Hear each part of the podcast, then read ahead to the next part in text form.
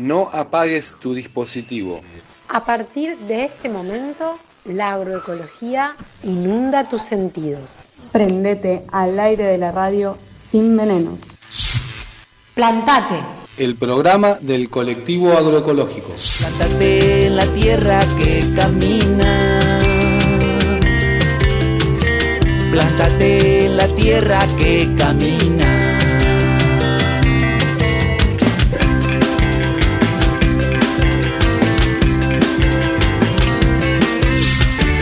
La tierra que camina.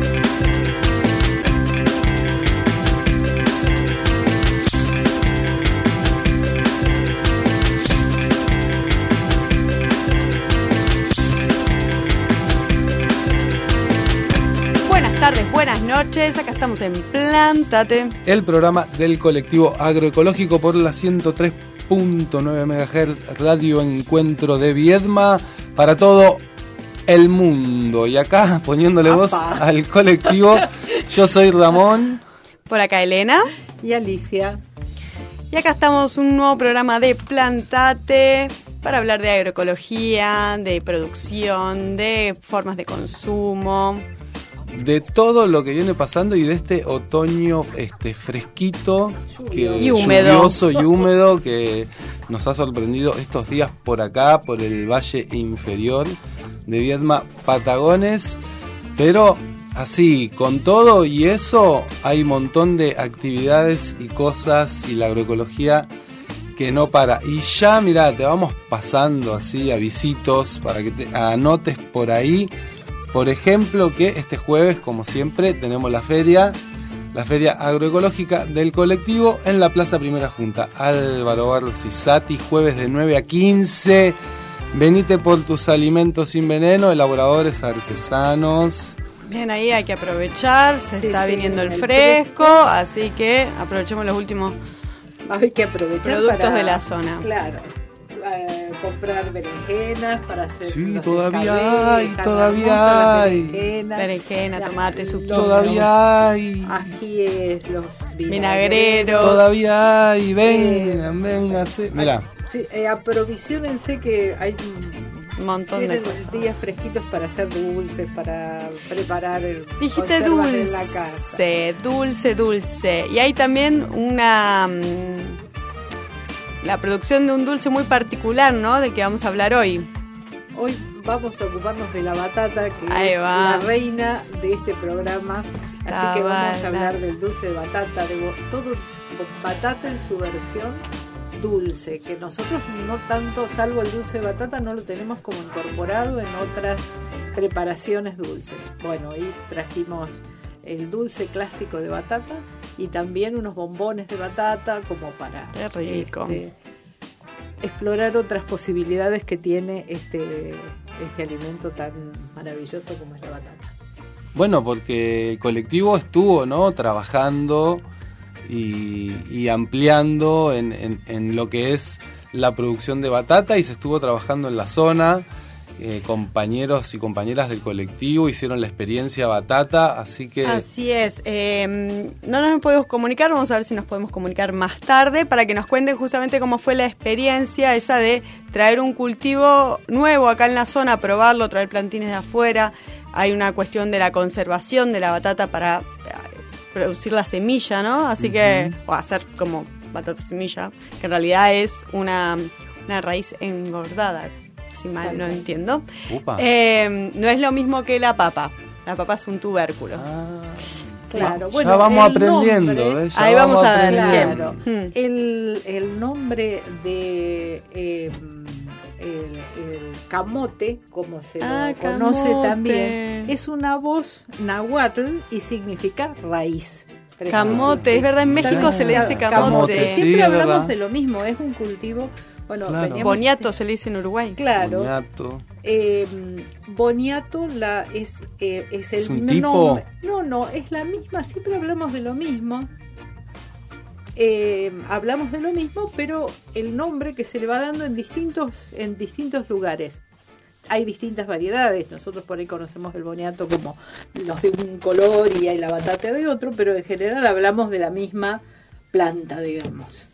Exacto. Qué bueno. Y en las chacras andan diciendo. A ver, me dicen que ya está Ter en línea para que nos cuente cómo fue esa experiencia batatera. Hola chicos, Hola Tere, Hola. ¿cómo va? Tere, nuestra. acá con, con un problemita en mi celu, ¿qué va a ser? Justo en este momento. No pasa nada, ya estás en comunicación. Entonces acá tenemos a Teresa Doñate que nos va a contar eh, cómo fue la experiencia en la que el INTA estuvo, estuvo participando como asistencia técnica, ¿no es cierto?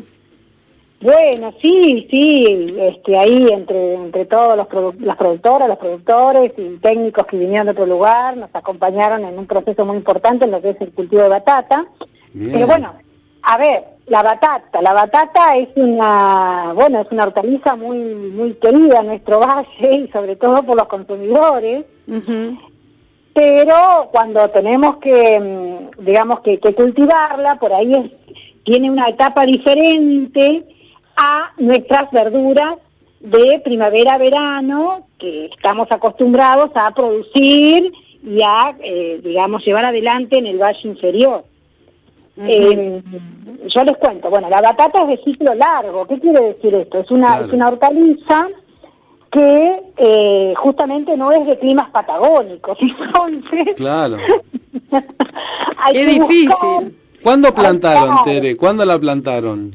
Bueno, es así, es una hortaliza de primavera-verano, Claro. como el tomate, como el zapallo. ¿sí? O sea que arrancamos en noviembre cuando ya no hay peligros de helada. Ah. ¿Qué Bien. pasa? Eh, justamente tenemos que buscar variedades que se adapten a nuestra zona porque eh, al ser de ciclo largo, ¿qué quiere decir? Cuatro meses de cultivo, o sea, todo noviembre, todo diciembre, todo enero, todo febrero, recién en marzo estamos cosechando. ¿Y qué pasa? En abril, ya ahora con estas temperaturas, ¿qué se nos vienen? Las heladas. Entonces Exacto. también es, eh, ya la tenemos, no, no, no sigue desarrollando en este momento, hay que cosecharla, porque con las bajas temperaturas ya la planta, digamos, como que se va entregando y después es sensible a las heladas. Claro. Bien, Claro. ¿qué pasa? Por eso el tamaño va a ser más chico, digamos, de la Claro. local, de la batata local. Claro. De todos modos, este, teniendo las variedades como adaptadas a nuestra zona, estas de ciclo corto, que decimos que buscamos, tenemos buenas producciones, los productores este, la, la, la, la- la saben producir, cultivar, eh, obviamente que hay que tener, este, eh, digamos, hay que... eh, las labores culturales son, son como cualquier otra hortaliza, ¿no? Que el desmalezado, que los suelos, que el riego, en fin. Pero ¿qué pasa? ¿Cuál es la gran diferencia con otras producciones? Que la batata no se pro- no se reproduce por la semilla propiamente dicha. Claro, eso hablamos. Exactamente. Y Entonces, Y entonces. Exacto, tenemos que hacer al máximo de batata semilla, o sea, la batata, así como nosotros la llevamos a, a nuestra a nuestra olla, digamos, a nuestro horno. Sí. A nuestro puchero. Tenemos- claro.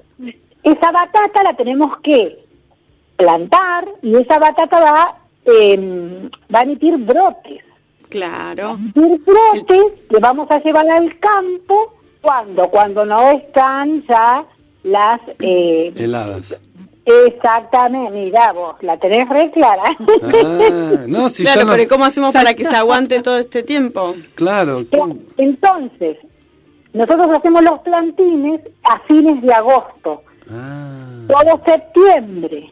O sea, hacemos el almácigo, perdón. Hacemos el almácigo, que es tapar esa batata, digamos, en, en, en, en- en un lugar. que- exactamente, en un invernadero, pero a la vez Claro. esto se tapa con un polietileno, se, Claro. se hace un microtúnel con una manta térmica, que también es protección para las bajas temperaturas. Y la tenemos que tener dos meses, o sea, todo septiembre, todo octubre y en noviembre llevamos al campo un plantín que en ese caso podríamos decir parecido a un tomate, ¿sí? Claro. que, que tiene un follaje, que tiene una raíz y que eso lo llevamos al lugar definitivo donde va a desarrollar y donde van a, a- a producir las batatas. Claro. El gran desafío y, el, y, y- y- y el, el, digamos, la, la importancia de este proceso es eh, justamente muy, digamos, este, muy específico y muy importante poderlo llevar adelante en nuestro lugar, en nuestro base, porque de esa forma nos independizamos de traer los plantines Claro. de otros lugares, como hemos hecho en otros años de San Pedro, por ejemplo. Claro. Claro. Bueno, pero así con, con el tiempo también, ¿no? Se, la, la- los plantines mismos se, se van adap- se, se irán adaptando a, a la zona y, y- Será otra batata, y será, será una bot- No, batata y no, baby. Claro, bueno, sí, sí, bueno, le podemos poner batata y baby. Pero lo que logramos es que, em, digamos, lo que logramos, a ver, lo, lo, lo que, lo- la importancia de esto es que obtuvimos nuestros plantines locales. Claro. Sí, y Sí. no genera dependencia, que sabemos que el transporte es bastante un problema a veces. ¿Y, y cómo fue la y cómo fue la los tiempos. Claro. ¿Y cómo fue la cosecha, Tere? ¿Cómo cómo Bien, les fue? La, la- bien, la cosecha en realidad, nosotros hicimos, este, bueno, esos plantines que se hicieron en la experimental y se cosecharon los primeros días de noviembre, eh, mediados, eh, sí, mediados de noviembre, nosotros los distribuimos a los, a, la- a las productoras, a los productores, a las familias, fueron poca cantidad de plantines. Claro, sí, Entonces, sí. en realidad, la Una prueba. eh, exactamente, porque ya, ya no habíamos eh, hecho ese, ese, ese, ese, digamos, ese encargue de plantines como años anteriores. Este año, de- eh, digamos, eh, como, como empezar a investigar y empezar a probar y, y demostrar que es posible, bueno, primer objetivo logrado. Bien. Plantines locales de batata, arapel y eh, bordegar, que son dos tipos de variedades. batata. Eh, Claro, dos variedades. Bueno, eso funcionó y en el campo funciona. Eh, están las batatas, eh, que eso ya lo sabíamos, porque ya hace varios años que se vienen haciendo, eh, por ahí otras variedades, pero se viene haciendo el cultivo. Claro. Bien, entonces las batatas se están comercializando, las batatas están, por ahí tal vez el tamaño ha quedado un poquito más, más reducido, eh, tendríamos que ir viendo capaz, esto lo digo porque en realidad es muy diferente los eh, cada familia como la produce, o en el suelo que la produce, o los, Claro. mm, vamos, la forma. Los, los resultados fueron muy distintos, digamos. Claro, pero en general es que bueno, eh, por ahí este, hay que hay que hay que plantarlos en suelos más sueltos, elegir el suelo, alguna algún abono, algún fertilizante. Claro, y- ir mejorando el proceso, ¿no? Pero buenísimo que ese, ese primer Exacto. objetivo de, de hacer el ciclo, de generar el plantín, de, de, de empezar con un cultivo que los compañeros y compañeras del colectivo no hacían y ahora tenemos, ¿no? Porque yo vi que en la feria pasada ya había algunos cajoncitos con batatas locales eh, que, que algunos consumidores ya se estaban llevando y, y eso la verdad que es gratificante. Saber No, eso, no, Distinguir que son como- locales también. Como se, como se suele decir, eso no tiene precio. Claro.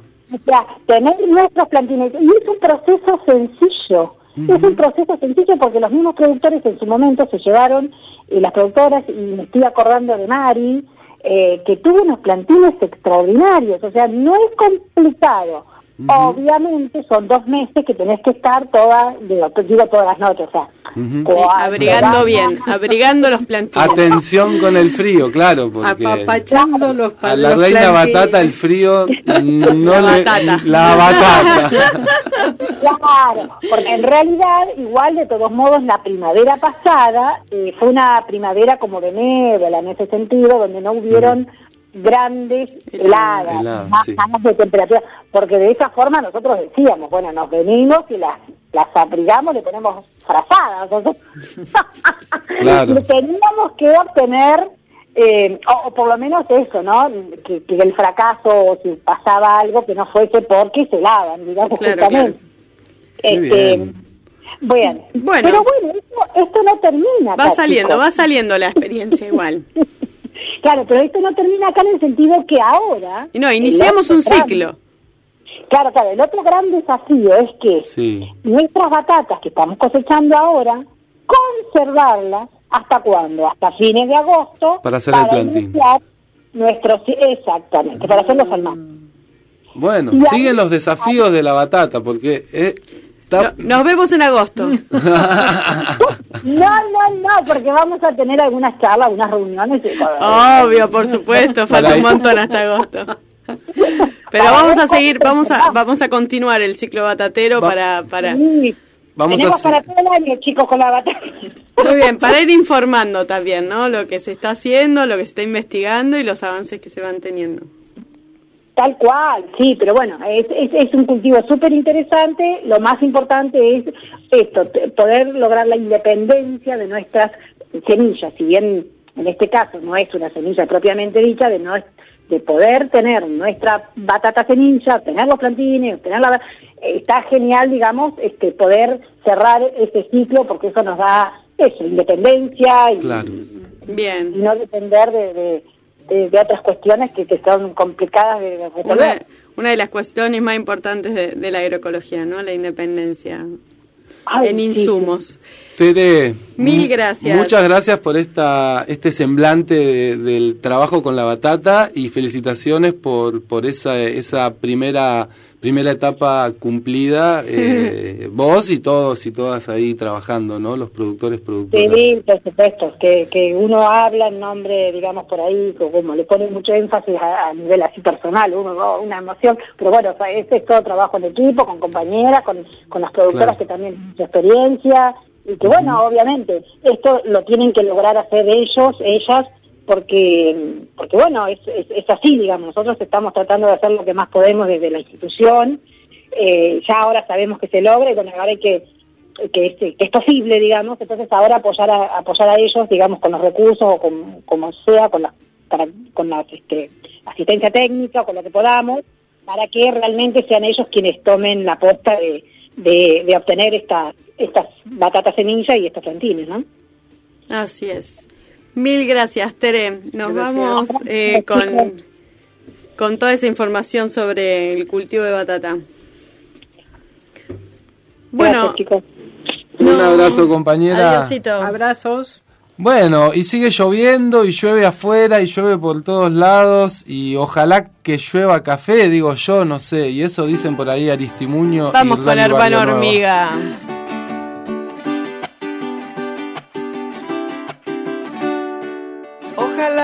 Que llueva café en el campo, que caiga un aguacero de yuca y té, del cielo una jarita de queso blanco y al sur una montaña de berro y miel. Oh, oh, oh, oh. ojalá que llueva café.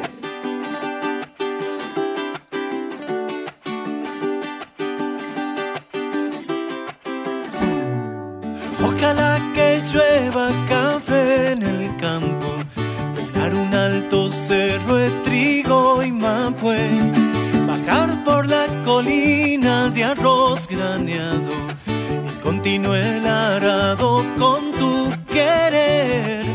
Oh, oh, oh, oh. Ojalá el otoño en vez de hojas secas pinta mi cosecha epitiza alegre, siembra una llanura de batata y fresa, ojalá que llueva café.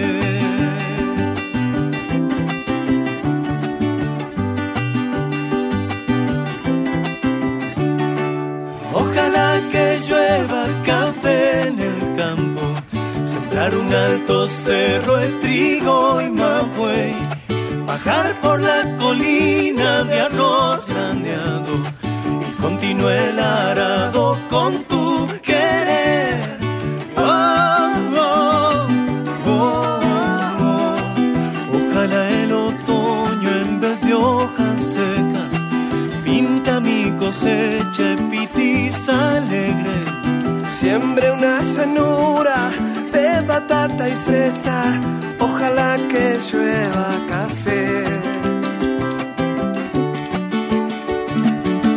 en sierras chicas oigan este canto. Ojalá que llueva café en el campo. Pa' que en Valle Medio oigan este canto. Ojalá que llueva café en el campo. Pa' que en todo el pueblo no se sufra tanto. Ojalá que llueva café en el campo. Pa' que todos los niños canten en el campo. Ojalá que llueva café en el campo. Ojalá que llueva, ojalá que llueva. Ojalá que llueva café.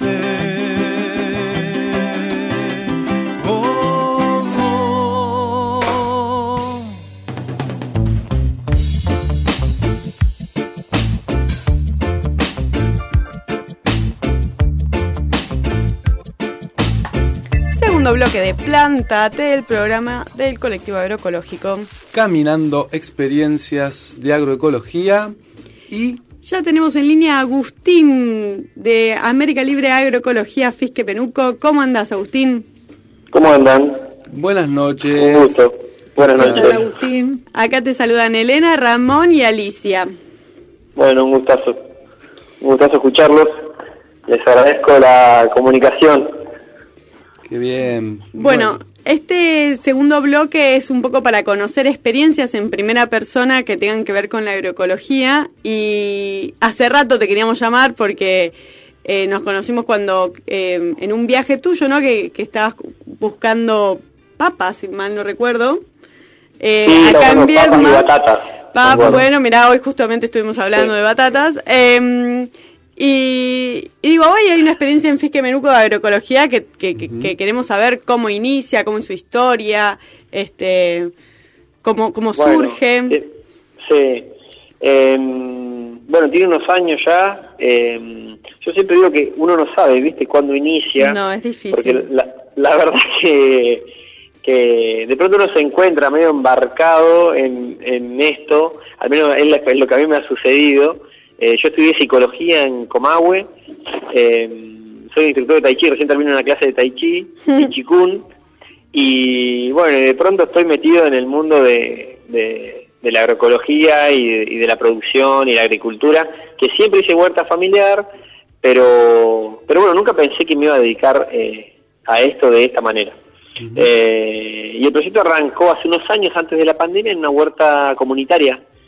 Yo laburé 10 años con escribanos, dejé ese trabajo, que me estaba como enfermando, y, y tenía un terreno que había comprado en un revoleo, qué sé yo, y organizé una huerta comunitaria con vecinos del barrio, eh, que la condición era que quien quiera cosechar tenía que participar, eh, como todo el pudiera, el tiempo que pudiera, pero participar, claro.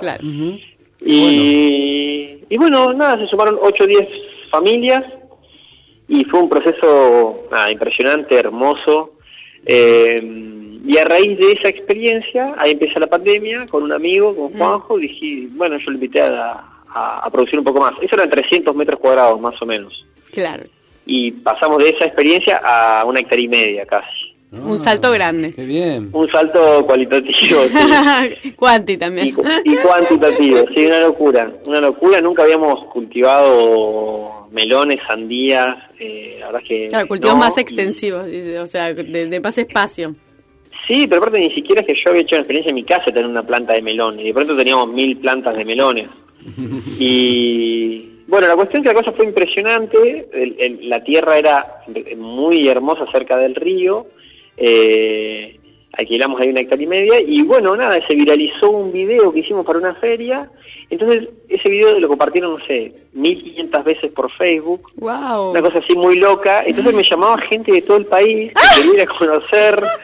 Y, yo- y gente de Córdoba, de Buenos Aires, de todos lados, viste que nosotros estábamos, no, no, no, estábamos 24 horas en la chacra laburando y 24 horas en ferias y bueno, no, la verdad es que no, eh, no, no parábamos. Hay mucha gente que sostiene que no está en el proyecto, digamos que no figura, ¿no? Pero hay muchos actores ahí que, que parecen de reparto, pero que la verdad son los titulares. Eh, yo tengo un hijo y alguien lo cría cuando estoy en la chacra. Obvio. Entonces también es eh, reconocer a, a gente que está detrás Al, de uno, al ¿no? trabajo Eh, reproductivo, no solo productivo. Sí, tal cual. Así que bueno, nada, tuvimos esa, esa cuestión que pasó eso, que se, se viralizó así, así que bueno, nos hicieron una nota en la tele, con un montón de cosas. Y la verdad es que nos fuimos encontrando de pronto sumergidos en, en esto, que era un mundo eh, metidos en el INTA y, y como todo así muy de repente, ¿no? Eh, y la realidad es que nos encontramos en todos lados con gente impresionante eh, y con muchas ganas de hacer. Eh, entonces, bueno, nada, eso fue hace un par de años. Eh, el año pasado también seguimos con temporada, con otro amigo, eh, y esta última temporada ya éramos tres. Eh, y bueno, y ahí estamos, seguimos creciendo, difundiendo, experimentando, aprendiendo. Y, y en este Sí. en este momento ¿qué, qué están produciendo en esa en esa hectárea y media? ¿Qué, ¿A qué están abocados? Claro, ¿O ¿Cómo vienen? ¿Siguen en la misma eh, proporción? Mira, en esa... eh, ¿Cómo? No, si siguen en la, en la misma cantidad de hectáreas. En esa tierra ya no estamos eh, con lo que pasa en todos lados, que es la gran problemática, ya sabemos que es el acceso a la tierra. No estamos exentos de eso por, haber- por más que nos viralizamos con un video. Eh, y bueno, nada, nos, nos fuimos de ahí a, a otra chacra, en la que también tenemos contratos anuales. No logramos un contrato Un solo de tres año. años mínimo. Claro, de a- año a año. Año a año el dueño Claro. Nos renueva, ahí estamos con negociaciones y qué sé yo, y bueno, esa complejidad. Ya sabemos que en el valle hay infinidad de tierras que están abandonadas, pero son productivas, pero es muy complejo lograr contratos eh, estables, ¿no? Mínimamente de tres años, Claro, sí. ni hablar de cinco, ¿no? Claro. Entonces eso complica la planificación. Así que hoy estamos en otra chacra, ayer hablé con el dueño y me dijo que nos daba un año más, y venimos así, como en esa agonía, ¿no? De año a año. Pero bueno, Mm. eh, estamos en esa, qué sé yo. y tenemos ahora, ahí una hectárea, hicimos una hectárea y media también, y después hicimos un, en el INTA, eh, por medio de una asociación civil, el INTA nos, nos dio por cinco años dos hectáreas, un cuadro de dos hectáreas y media, así que eh, hicimos un comodato y plantamos ahí, hicimos dos hectáreas de zapallo. Bien. Como para arrancar fue todo muy medio de repente, pero sabemos que tenemos cinco años por delante para poder eh, planificar y hacer en, en tierra que es del Estado, digamos, ¿no? Bien, qué bueno eso. La verdad se festeja. Sí, eso es una, una tremenda experiencia, está buenísimo, la verdad, está bueno. Bien, y ustedes no solo producen, sino también comercializan, arman bolsones, o sea, es Sí, toda una labor. eh, Es toda una labor, me preguntaban qué estamos produciendo. En- e, nosotros no hacemos, no hacemos de invierno, eh, porque las chacras en las que hemos estado no tenemos, si bien podríamos hacer algo, aunque no tuviéramos perforación, eh, la verdad es que no, no hemos, no hemos hecho hasta ahora. Eh, siempre hacemos primavera-verano.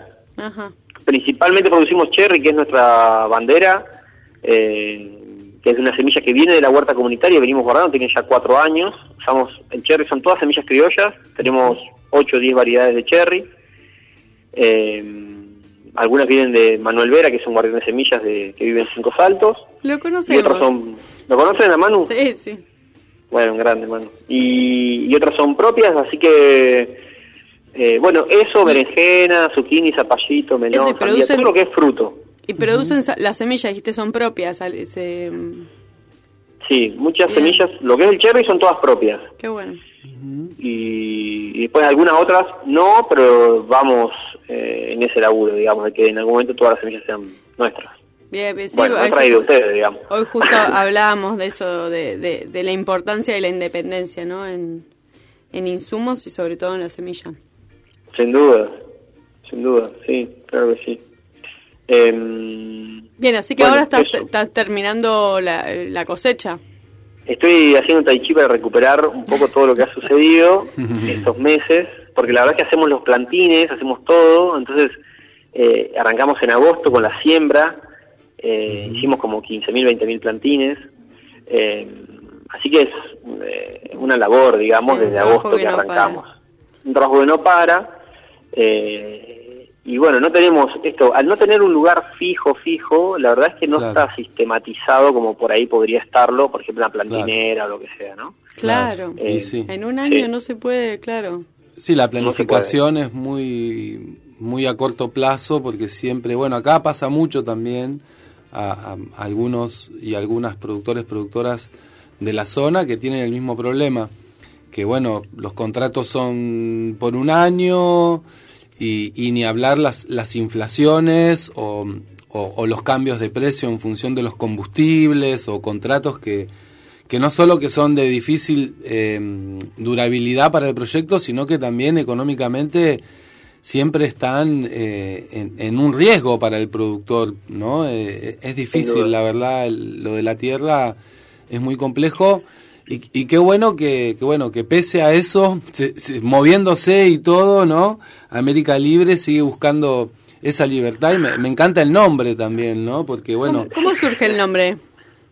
El nombre, yendo para la chacra de Paso Córdoba, que fue la, la que vino después de la huerta comunitaria, eh, yo le ponía a mi nene, tengo un- mi hijo se llama Camilo, por, por Camilo Cienfuegos, y yo iba para la chacra y eh, escuchábamos una canción de Facundo Cabral, que es eh, Buen Día América, Buen Día América del Sur, Sí. y entonces dice, bueno, qué lindo es verte despierta después de tanto dormir, dice en una parte de Facundo Cabral. Entonces yo iba para la chacra, yo digo, América, digo, América Libre, ¿viste? Un- hay una, ja- una iluminación, digo, América Libre. Así que bueno, nada, lo hablamos ahí en ese momento con Juanjo y, y ahí quedó el nombre eh, que viene ahí. Pero sí es cierto esto que, que decían de que, bueno, sí, uno va buscando y moviéndose y ante las dificultades, eh, la realidad es que, bueno, igual yo siempre digo que a, a mí lo que me ha sucedido políticamente también es que he dejado de ir eh, como mm, moviéndome como tan en contra de lo injusto,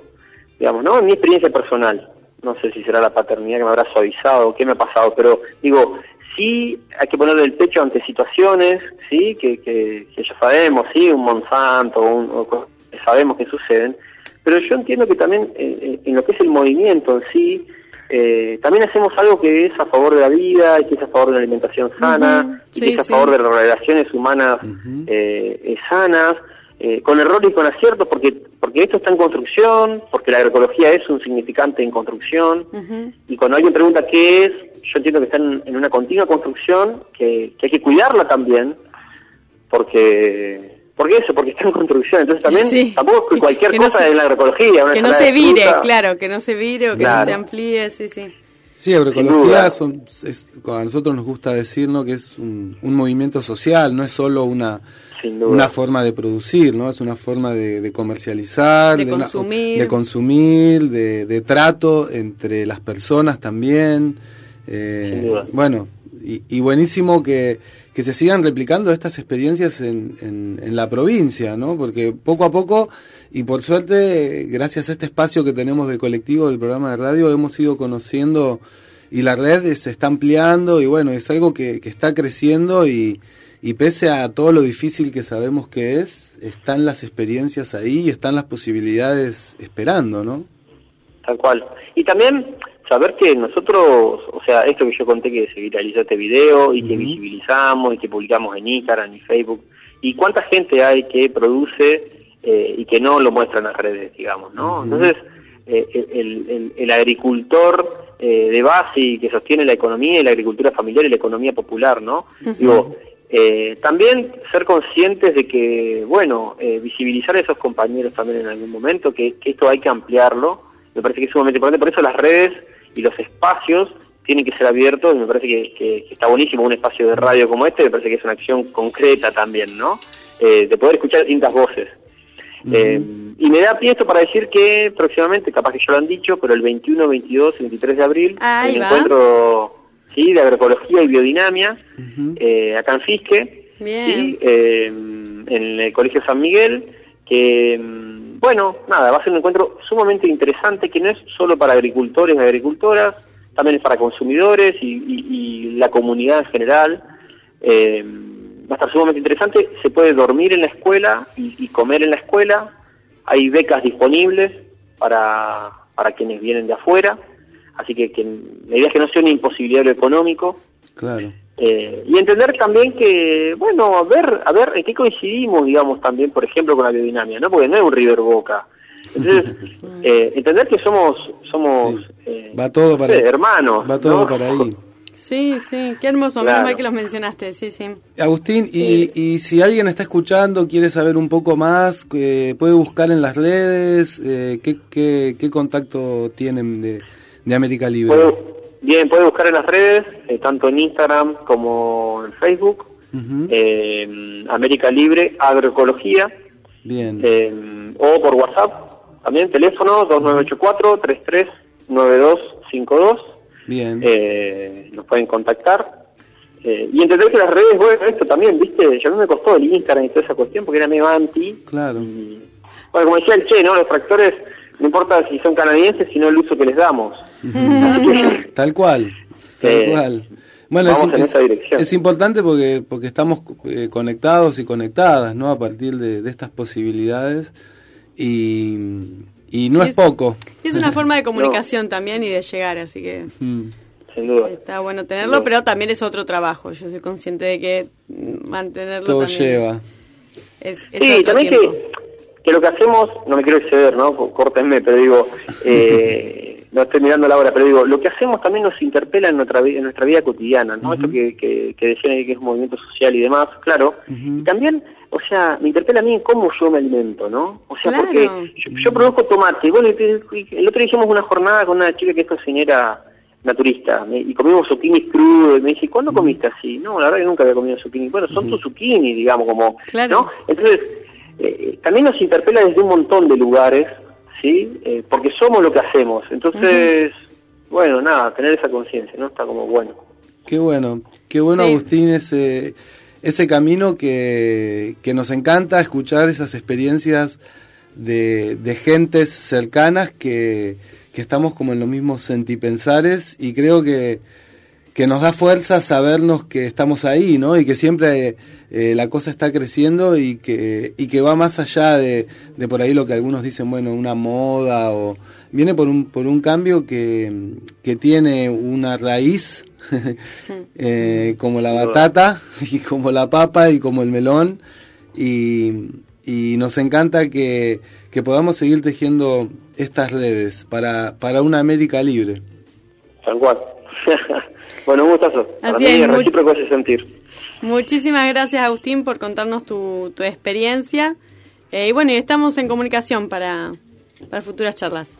Bueno, vénganse en abril, ¿eh? Bien, Dale. parar.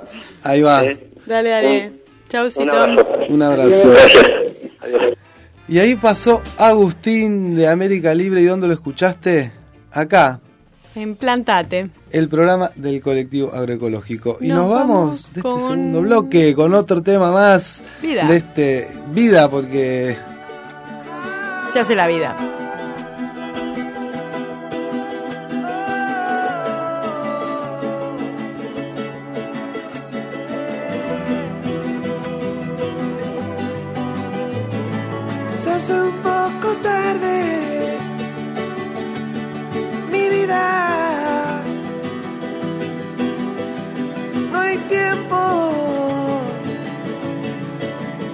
Que perder.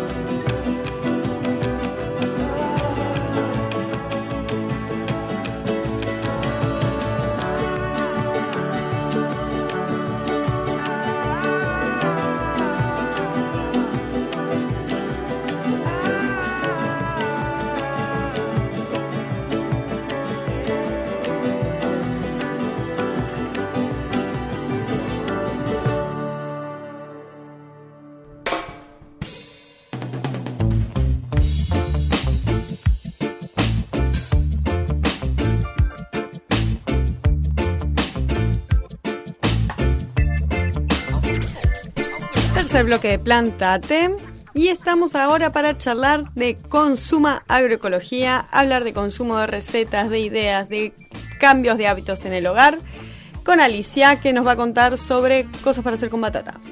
Así es, hoy que tenemos de protagonista la batata, eh, bueno, contábamos esto de que eh, la tenemos bastante incorporada en lo que es la cocina salada. Claro. Pero no tanto en lo dulce, salvo el dulce de batata que compramos, que por alguna razón nunca lo hacemos, que es muy fácil, pero después no es una cosa que habitualmente comamos como dulce, ¿no? Y la verdad es que una batata simplemente asada es exquisita, fresca, con un toquecito de, de alguna un chorrito de crema si nos gusta, una crema hecha de, de, nuez, bueno, es exquisita. Así que yo la, la propuesta de hoy es hacer eh, unos bombones, pasarles la receta de unos bombones de batata. Pero Mm. antes yo quería contarles un poco la historia de esto de la, la- y las confusiones a las que la batata ha sido sometida en la historia. Bueno, parece que la batata eh, es muy antigua en América, de hecho se cultiva hace desde eh, a 2500 años antes de Cristo, muy difundida en toda la Mesoamérica porque es, eh, es eh, una planta nativa de América. Bueno, parece que Colón, eh, cuando llega a, a Haití, conoce la batata y va con, vuelve, su primer viaje vuelve con las batatas a, a España. Parece que en el camino la batata se transforma en España en patata. Y ahí empieza una gran confusión que dura siglos, diría. Y sigue. patata no y es una, batata. como una confusión que sigue. ¿o Claro, no? Porque incluso, bueno... Bueno, en eh, inglés eh, es potato, Bueno, sweet potato, sweet potato. solo potato. Y en, en portugués es eh, Ah, no, patata. Ah, patata. Patata. Bueno, cuestión que parece que... Como toda la, lima, el limón, ¿no? También Claro. que nos genera confusión. Toda la, la literatura que hay de lo que se llama siglo de oro de las letras españolas, todos los eh, relatos de Santa Teresa eh, de Ávila, de Cervantes, cuando hablaban de poner patatas en sus calderos, estaban hablando no de papa, sino de batata. Batata. Ajá. Recién la papa se va a utilizar en el siglo XVIII. Hasta ahí no se consumía papa. Se empieza a consumir en el siglo XVIII a raíz de una gran hambruna. O sea que todos los relatos de Cervantes, de Lope de Vega sobre eh, las patatas que todos suponíamos que usaban papa, pues no. Estaban usando batata, muy popular y muy era muy alabada, pero siempre hablaban de batata. Así que tenemos acá eh, un eh, alimento sumamente generoso y antiguo, muy rico en vitamina A, muy rico en vitamina C, eh, tiene caroteno, excelente y muy dúctil en esto de la cocina, tanto dulce como salada. Así que vamos con nuestra receta de el día de hoy, que son los bombones de batata. Bombones, Ahí va, De bombones de Me batata. encanta, me encanta. A ver. Atenti, eh, pará. A ver, agarrá. Prepárate Anota. para anotar, agarrate un lapicito o el celular o lo que sea, porque La regla siempre es que todo es fácil. Yo Ahí va. lo- es, tiene que la, la, la consigna es que sea sencillo, rico y disfrutable y no, no complicarnos mucho con la cocina. Bueno, la receta es utilizando un kilo de batatas. Hay unas batatas en la feria que son de, de cosecha del IDEBI que están increíbles, porque a veces nos pasa que las batatas cuando son medio viejitas tienen un amargor que tiene que ver con el tiempo que andan dando vuelta. Pero las que tenemos en este momento en la feria están increíbles y perfectas para esto porque tienen el dulzor justo. Entonces, las podemos cocinar, las vamos a cocinar con cáscara. ¿Cómo? Microondas, en el horno envueltas en papel de aluminio, hervidas. Con la hervida a veces tenemos más problemas porque en, en general van a chupar más agua y nosotros necesitamos hacer una pasta más bien sequita. claro. Entonces, bueno, tenemos las batatas, vamos a usar la ralladura de un limón, dos cucharadas de miel, o el endulzante que queramos. ¿no? Puede ser Ujú. stevia si no nos gusta o nada si somos no nos gusta usar ningún endulcorante. Y vainilla natural, una cucharadita. La esencia. Claro. Y almendras o nueces o avellanas tostadas y bien molidas, ¿no? Entonces, ¿qué vamos a hacer? Muy fácil. Una vez que tenemos las batatas cocidas, las pelamos eh, y preparamos Puré. un puré. Un puré. Un puré. Ese puré, una vez que está bien, bien suavecito, lo vamos a llevar al fuego y le vamos a agregar algo que no me acordé de, de mencionar en, las- en los ingredientes, es una cucharada de agar-agar o un poquito de eh, Gelatina. gelatina eh, Sin sabor. sin sabor diluida en agua. Lo vamos a cocinar, ese puré, unos 7 minutos eh, en el fuego. Una vez que, que- que ya se cocinó, le agregamos la ralladura de limón, Ay, la miel, la vainilla. Nos gusta más chocolatoso, le podemos agregar una cucharada de cacao, Opa. le podemos agregar algarroba y Ah. entonces Me a gusta, mí me gusta. Uy. me gustaba, por ejemplo, poner unas pasitas al rum y después hacer una bolita y en el medio La una, pasita al rum. una pasita al rum en el medio era fantástico. Bueno, hacemos unas bolitas con esa con esa pasta que ya la dejamos enfriar un poco para que nos permita para que un, primero que el agar agar empiece a solidificar y para poder manejarlas con las manos y las rebozamos en las almendras y las nueces o las, el fruto seco que hayamos elegido tostadito.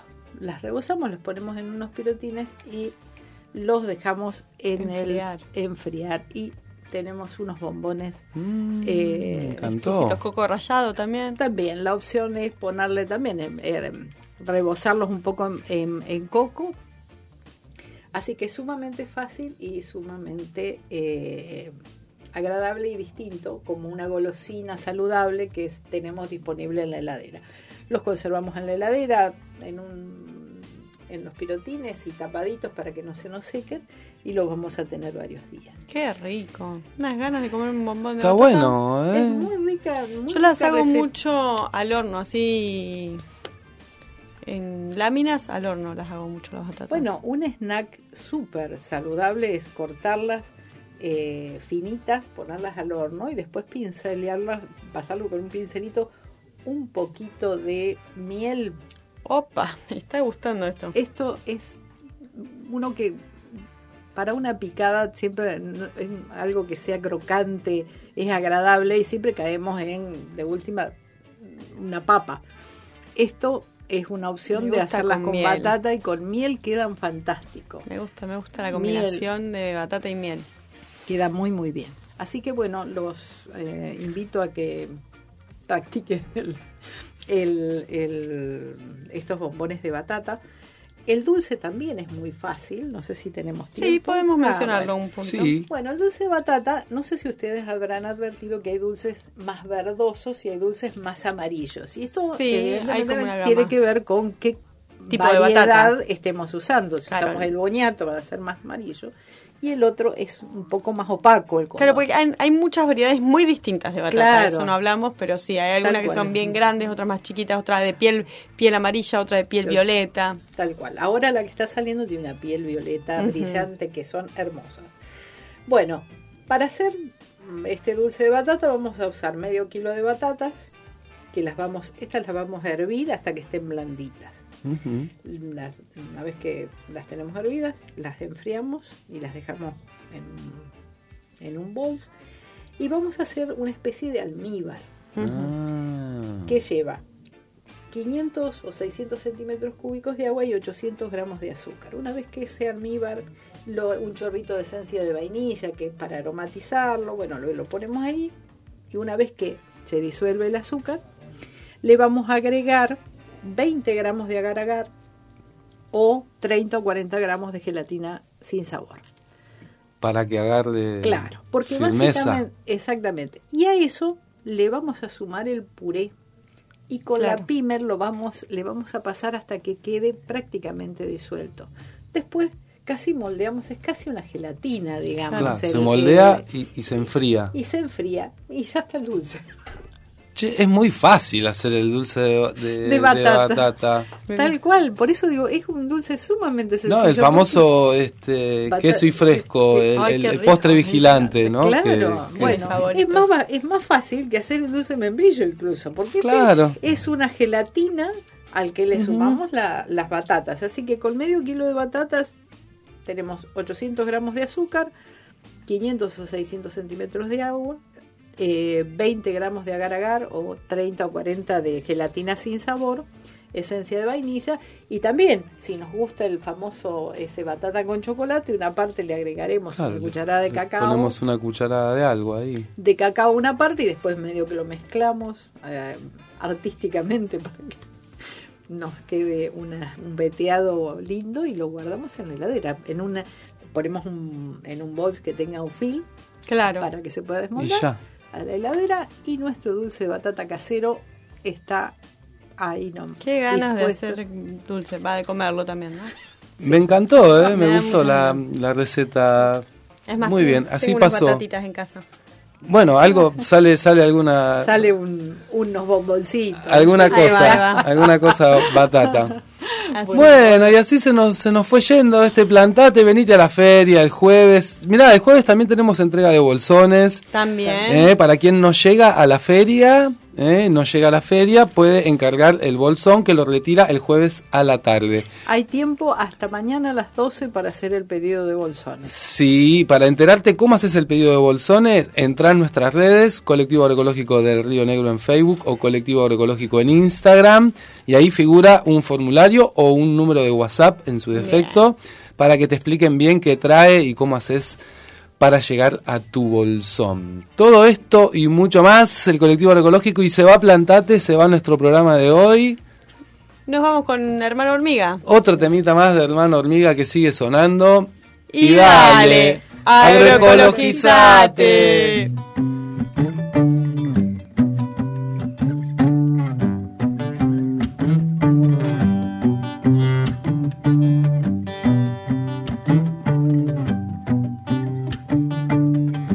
De un surco abierto vi germinar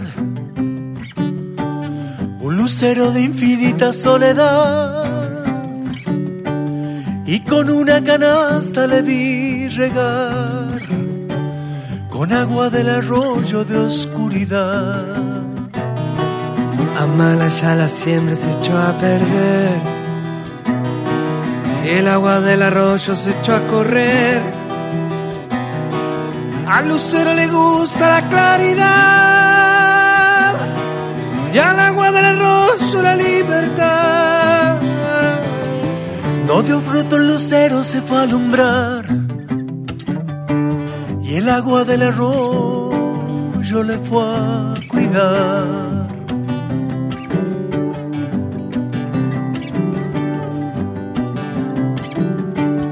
En una hora triste quise cantar dentro de mi canto quise gritar y dentro de mi grito quise llorar pero tan solo canto para callar Amalaya la hora en que fui a cantar. Amalaya la hora en que fui a gritar. Si gritando se llora para callar. Vaso sediento no llega al mar. Amala ya la hora en que fui a cantar Amala ya la hora en que fui a gritar